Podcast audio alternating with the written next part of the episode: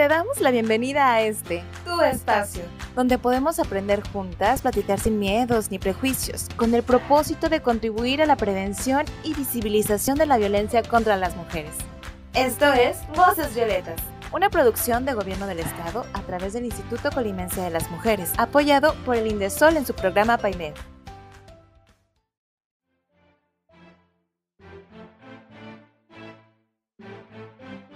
Hola, bienvenidas a Voces Violetas, un espacio para ti, un espacio para todas. Esta es una producción del Gobierno del Estado a través del Instituto Colimense de las Mujeres, apoyado por el Indesol en su programa PAIMEF. Hola, hola, ¿cómo están? Personas que nos escuchan a través de la internet. Yo soy Cire y hoy me encuentro con Ceci y con Marisa y con una nueva voz violeta. ¿Cómo están? Muy bien, muy contenta de estar aquí otra vez. Gracias, Cire.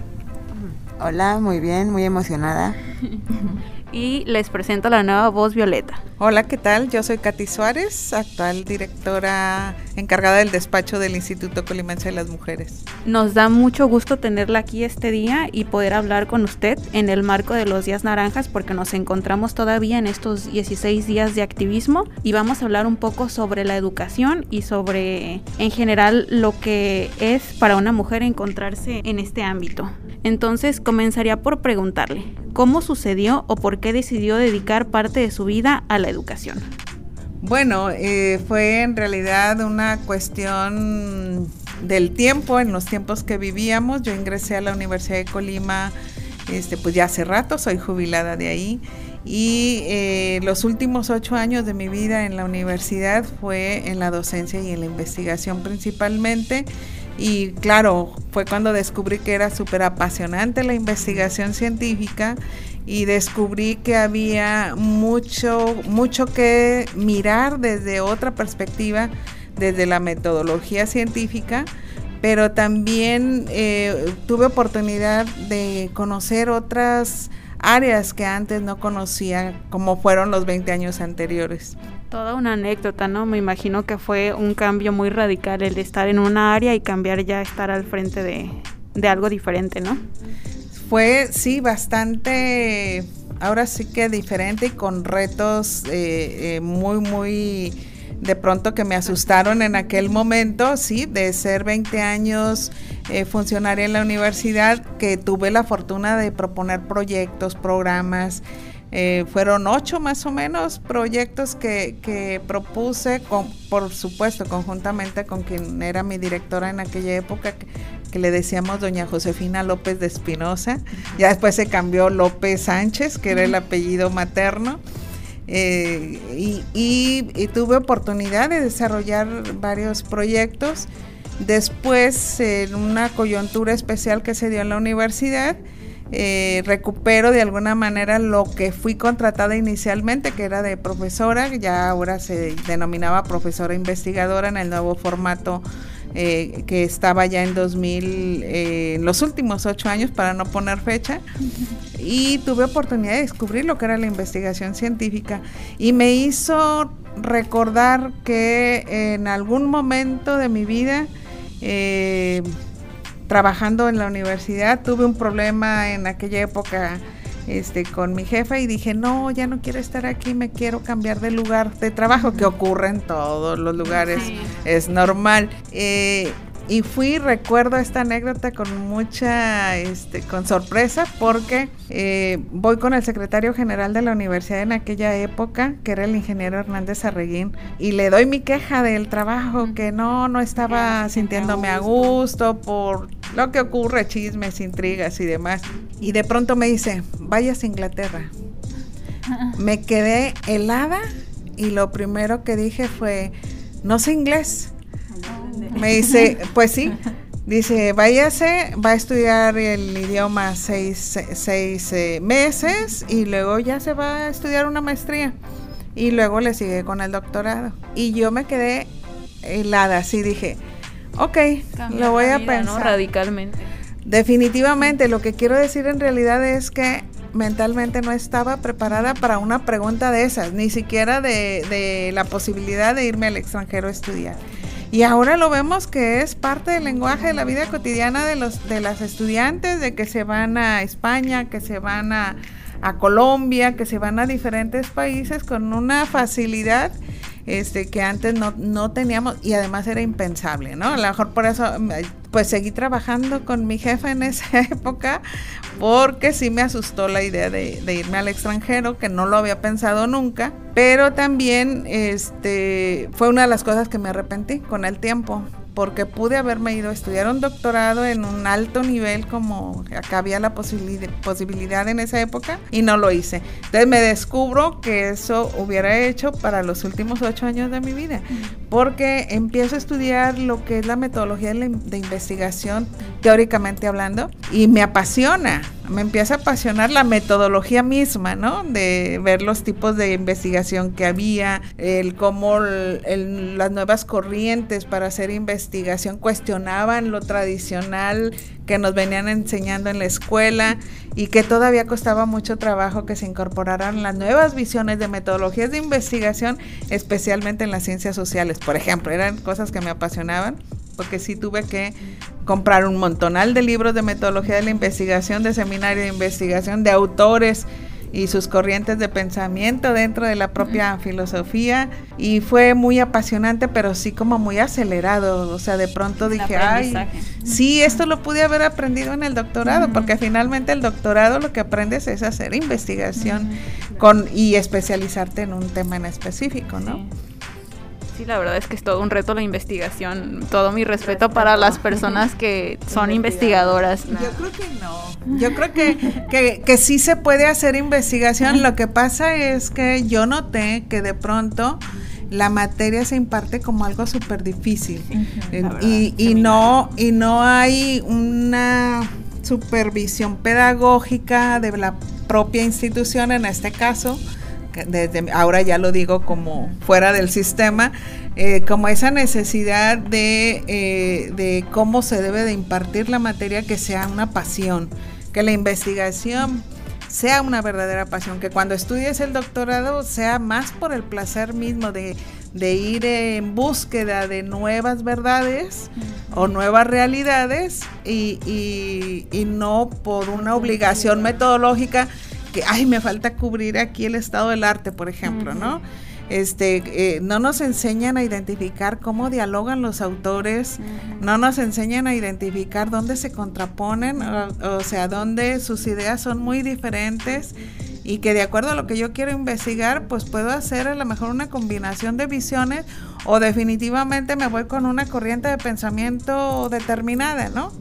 Entonces ahí está el reto, que en realidad yo creo que es como las matemáticas. Creo que tiene que ver también mucho con la organización del pensamiento y que a veces tenemos muy buenas ideas, pero llegan así como de tropezón y nos cuesta trabajo organizarlas o aprender como que sí hay pasos. Yo recuerdo en mis clases de metodología de investigación que llevé tanto en, en, prepa como en la universidad y que siempre fue para la mayoría de mis compañeros como que un el coco de que ay pero es que nos piden muchas cosas y es muy pesado y a veces tedioso y hasta aburrido pero creo que si pones atención te da la respuesta a muchas preguntas que incluso no te formulas en ese momento. Entonces, sí es bueno como tener el panorama amplio y saber por dónde.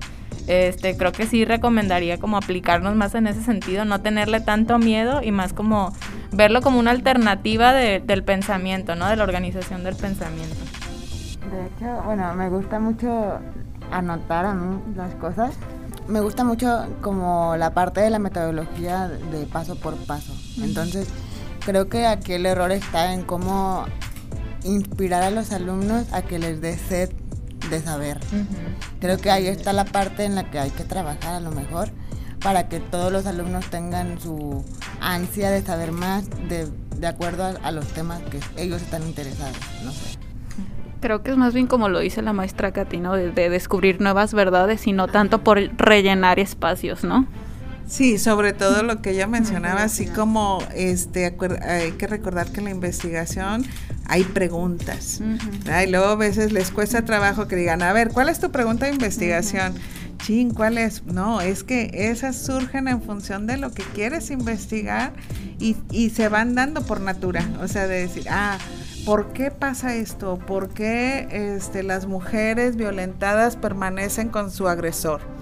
¿No? Esa es una pregunta investigada que ya se han hecho muchas autoras que ya vemos libros que hablan al respecto, pero son preguntas que en su momento no habían sido contestadas, ¿no? o por qué, en mi caso que ese sí fue una investigación muy apasionante que hicimos con un equipo de colaboradoras e investigadoras muy buenas, era el por qué, qué sucede con la mujer pareja de migrante que se queda. Cuando ellos se van, ¿qué sucede con ellas y su cuerpo? Yo siempre he dicho que parte eh, de, la, de las violencias, no parte, un porcentaje muy alto desde mi punto de vista, es el cuerpo de las mujeres. Y ese estudio nos reflejó de cómo el cuerpo de ellas era en realidad el que se cuestionaba. Es decir, él se va a Estados Unidos y va y la toma y la lleva a vivir con su mamá, porque no puede vivir sola. ¿sí?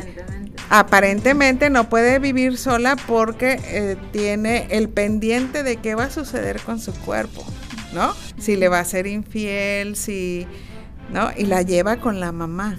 Y aparte, el dinero llegaba a la mamá, no a ella. Entonces ella se convierte en realidad en un objeto. se vuelve otro sistema Otra, patriarcal, tal vez no directamente, pero sí, ahí se ve se convierte en un instrumento, en una cosa que es propiedad de alguien y que los recursos no llegan más que a través de la mamá, pero además la mamá en este sistema patriarcal pues trae un formato de que ellos son los que mandan, de que ellos son los que deciden. Entonces sí observamos violencias muy, muy graves, o sea, en relación a cómo van disminuyendo su autoestima, su participación social y se van aislando justamente por esa, este, esa opresión que significa el que su pareja, su esposo esté esté en otro país, ¿no? Eh, eh, aparte, bueno, también hay quienes han estudiado a las mujeres migrantes, que también es otro tema, pero este en particular hay muy, había, ahorita no sé si hay más, pero en la época que lo hicimos, había poco, pocas investigaciones que, que contemplaran como base como bases teóricas el género, la pobreza y la migración de su pareja. Y fue muy interesante, fue muy interesante todo lo que sucede ahí. Sobre esa línea maestra, eh, ¿por qué cree que es tan importante que las mujeres reciban una educación digna y qué tanto cree que influye la educación en este empoderamiento de las mujeres? Yo creo que eh, debemos de pugnar, yo sé que es difícil todavía, pero debemos de pugnar por una educación que tenga perspectiva de género, definitivamente. Debemos de pugnar porque todos los actores y actoras que intervienen en la formación de las niñas, los niños, los adolescentes, las adolescentes y este en todos los niveles educativos tengan una perspectiva de género, que se, porque va a ser la, una de las fortalezas que tendríamos para garantizar la equidad de género, la participación en todos los ámbitos y más ahora que está Ahora sí que a nivel político, pues ya tenemos el 50-50, o sea, ya las mujeres estamos en la vida pública garantizada a través de sus leyes, pero todavía la parte cultural no está destrabada y tiene que ver con la educación.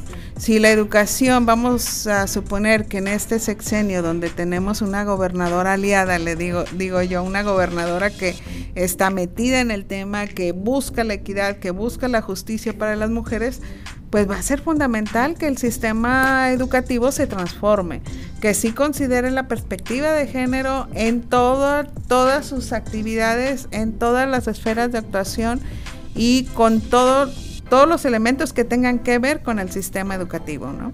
Sí, coincido con usted y creo que también la educación es como de las mejores opciones o más bien herramientas que tenemos para erradicar las violencias. Eh, también se me hace muy interesante esta parte y de hecho lo pensábamos ayer que estábamos planeando este capítulo, porque sí planeamos, este, el hecho de que por tanto tiempo se nos, se nos negó más bien el derecho a la educación a las mujeres, que creo que cuando ya se nos da esa oportunidad de estudiar, pues siempre somos las que le echamos un montón de ganas. Bueno, así yo lo veo en mi experiencia, que siempre las que destacan tanto en calificaciones, en echarle ganas, en son la mayoría mujeres, ¿no? Y a veces lo veo como esta parte de querer pues adaptarse o más bien eh, como la balanza de la inequidad, pues decir, sabes que ahora que me das la oportunidad verdaderamente la voy a aprovechar y al 100%, ¿no? ya sea por una beca académica o simplemente por tener un espacio y un lugar y una silla, un pupitre en una escuela y decir, tanto tiempo que se negó, no sé, la educación, tal vez a mi mamá o tal vez a mi abuela que no tuvieron la oportunidad de estudiar pues una licenciatura, una carrera, una ingeniería, pues aprovechar esa, ese lugar, esa silla y verdaderamente sacarle jugo, ¿no? No nada más por llegar y llenar un espacio. Sí, definitivamente. Yo creo que ahorita este, tenemos escenarios más favorables hacia las mujeres, tenemos porcentajes casi igualitarios en todos los niveles educativos. Nada más la diferencia eh, todavía está en cómo nos educamos nosotras, dónde son los espacios que tenemos eh, para llegar al ingreso igualitario a las diferentes carreras, por ejemplo, en la universidad se tuvo que tener acciones afirmativas, o sea, hacer cosas para donde no hubiera mujeres, sumar más mujeres. El caso de la Facultad de Ingeniería Mecánica y Eléctrica, por ejemplo. Me viene al recuerdo, bueno, hubo un caso ahí de acoso muy grave en aquella época, todavía no estaba legislado ni está tan legislado todavía. Bueno, sí, tenemos la ley Olimpia, pero todavía nos faltan instrumentos para que esa ley se aplique. Pero en, en, esa época había una o dos mujeres por grupo, si acaso. Ahorita ya hay un incremento de mujeres en esas carreras porque nos educan para carreras que tienen que ver más con lo frágil, lo etéreo, lo delicado como es la salud, ¿no? Más enfermeras, trabajadoras sociales, este, psicólogas, eh, educadoras, profesoras, en esas áreas, pero pocas veces la educación nos lleva, es cultural, más que la educación académica por sí misma, sino que todo el sistema cultural, este, educativo, social, de la salud, de donde el enfoque que quieras, nos han educado como estar en segundo plano, ¿no? Las enfermeras muchas veces hacen todo el trabajo, el médico da la receta y ahí está, ¿no? Porque así se han diferenciado, porque son enfermeras y, no, la, no el doctor especialista, aunque ya vemos más, insisto. Ha cambiado los porcentajes de participación de mujeres, pero en la parte cultural de cambiar estas visiones de género todavía nos falta mucho, todavía falta en, en los sistemas eh, educativos y de salud a través de la Secretaría de Cultura, por ejemplo, ahí tiene todo un reto de la subsecretaría, perdón, hay todo un reto porque no necesariamente eh, hombres cultos o mujeres cultas dominen o estén conscientes, mejor dicho, de lo que significa la perspectiva de género, también en esos ámbitos. La verdad es que no tiene mucho que yo salí de estudiar y hasta la fecha en, en, la facultad en la que yo estaba había otro campus de ingeniería y pues no importaba cómo fueras, tú pasabas por ahí enfrente y los, los hombres te ladraban, te hacían cosas, abucheaban, obviamente había chiflidos, pero pues sigue siendo un problema grande y eso ya es que ya estamos en universidad, pues. Entonces creo que lo importante es pues la perspectiva de género también en los alumnos, o sea, hay que pues la educación con perspectiva de género es importante desde muy chiquitos para que aprendamos que las mujeres también somos personas y que merecemos respeto. Y maestra, una pregunta más. Desde su postura, ¿cree que exista una relación entre el nivel de educación de una mujer y su riesgo a vivir violencia? En parte sí.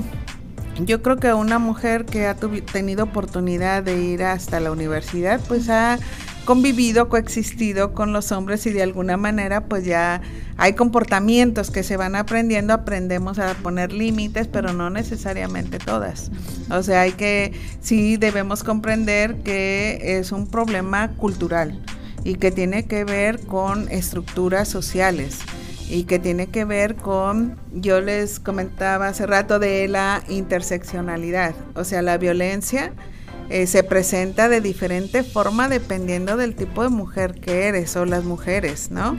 No es lo mismo, por ejemplo, una mujer indígena, pobre, viviendo, eh, vamos a poner indígena, pobre y con discapacidad. Entonces se suman tres tipos de violencias que puede padecer y de clase, ¿no? Entonces, estamos hablando de una, una, combinación de violencias que hacen más grave la violencia contra una mujer con relación a otra.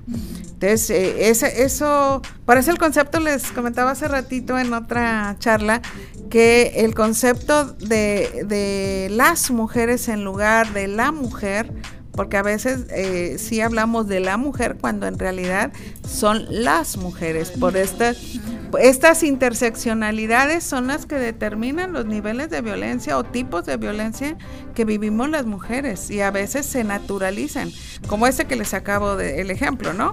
Una mujer, ahora agrégale, indígena, pobre, con discapacidad, este, lesbiana, y la de clase, ¿no? Que esa la determina la pobreza, pero que también hace que, que se que las secciones, que la limites, que la rincones, ¿no?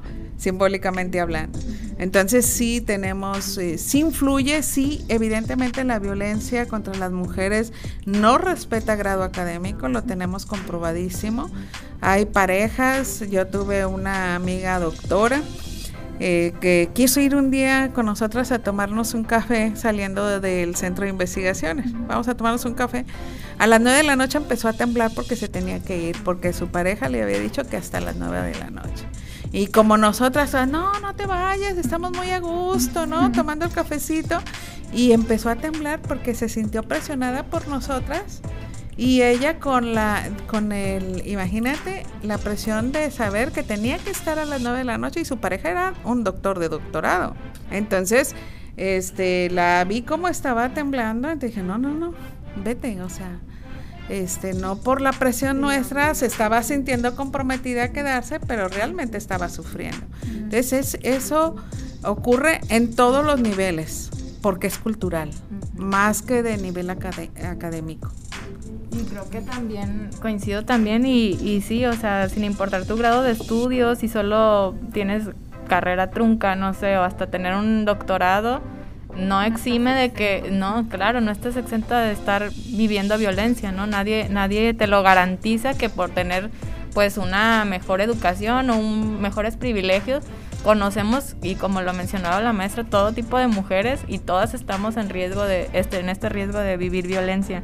Entonces qué mejor de atacarlo más bien este problema desde la parte de la educación una educación tanto para mujeres y hombres con perspectiva de género no nada más a las mujeres porque ah, es como para ellas y ellas deben estudiarlo. No, esto va para todos porque pues el cambio y el reseteo cultural tiene que ser así radical, ¿no?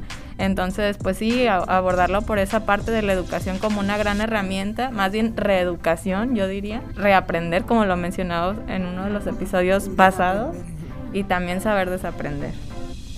Y pues bueno, ya para ir finalizando un poco esta emisión, no sé si gusta agregar algo más, maestra.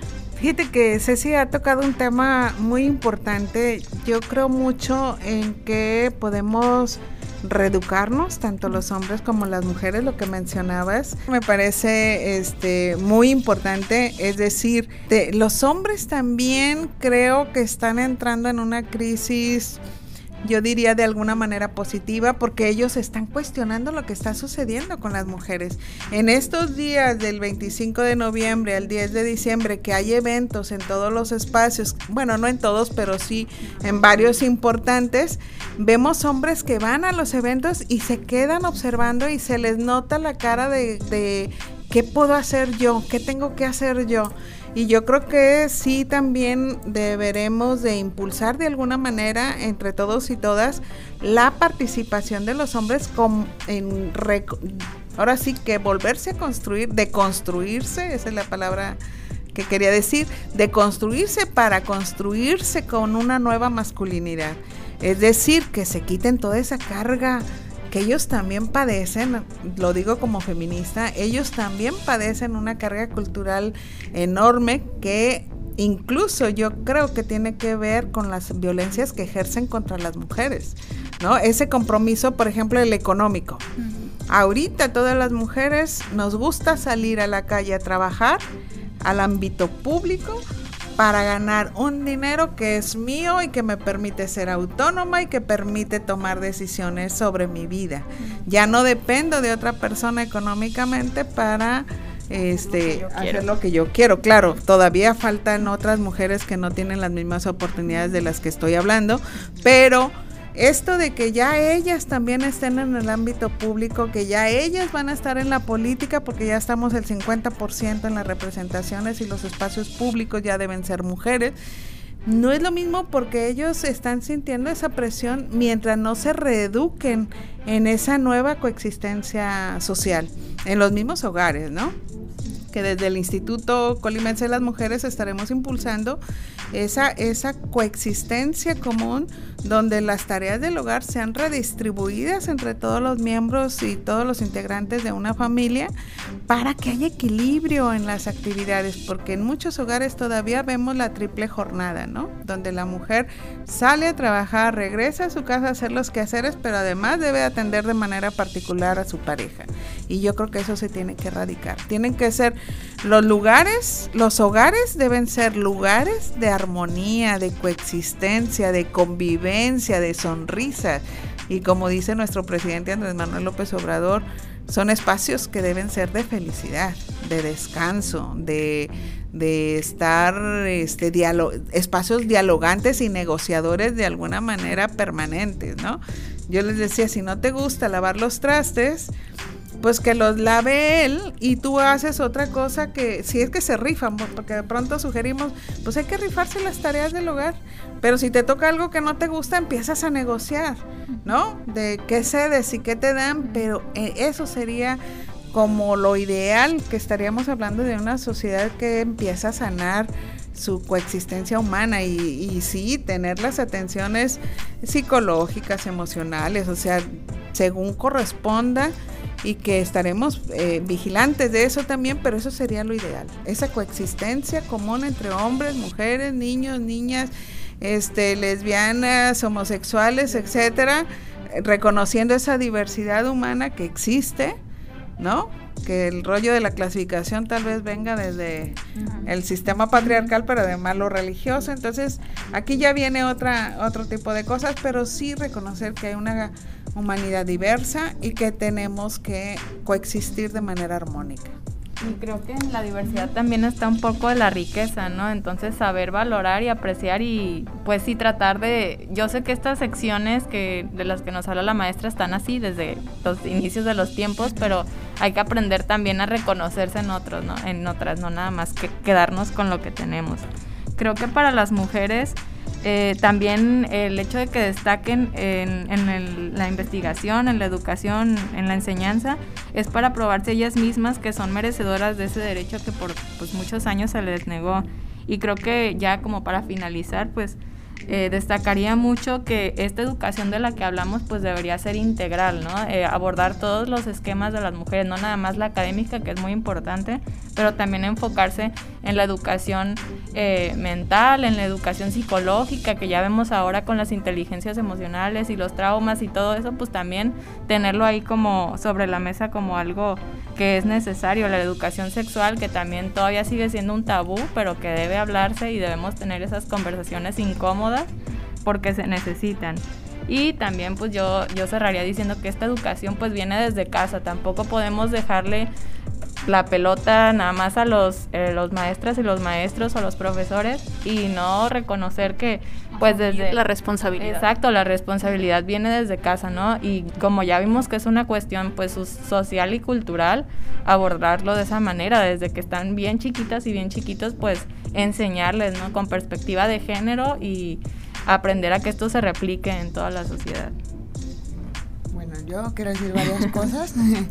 Primero, eh, para recordar, el 6 de diciembre es el día de acción en, que, en el que los hombres convocan a otros hombres a comprometerse y actuar contra la violencia hacia las mujeres. Así que los invitamos, si no es que nos escuchan hombres, a cuestionarse todos sus, comportamientos, sus formas de expresarse y a cómo, qué temas de interés pueden hablar con otros hombres que no sean los mismos de siempre. Recuerden que somos pues cada cabeza es un mundo, entonces somos muchas personas, no podemos adaptarnos a un solo modelo educativo, a un solo modelo de persona.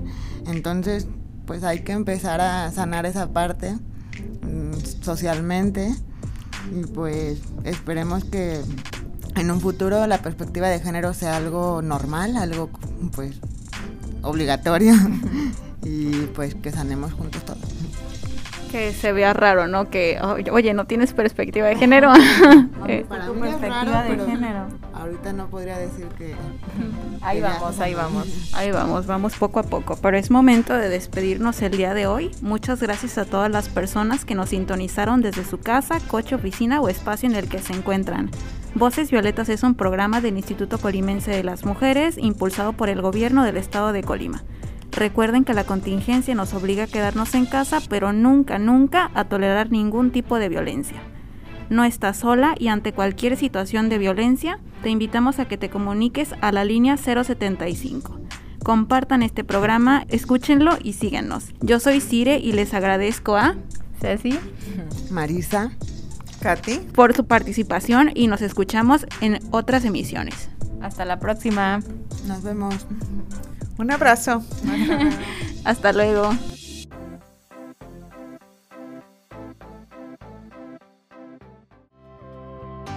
Gracias por sintonizar Voces Violetas. Un espacio para ti, un espacio para todos. Un lugar para aprender, escuchar y conocernos. Esta es una producción del Gobierno del Estado de Colima a través del Instituto Colimense de las Mujeres, apoyado por Indesol en su programa PAIME.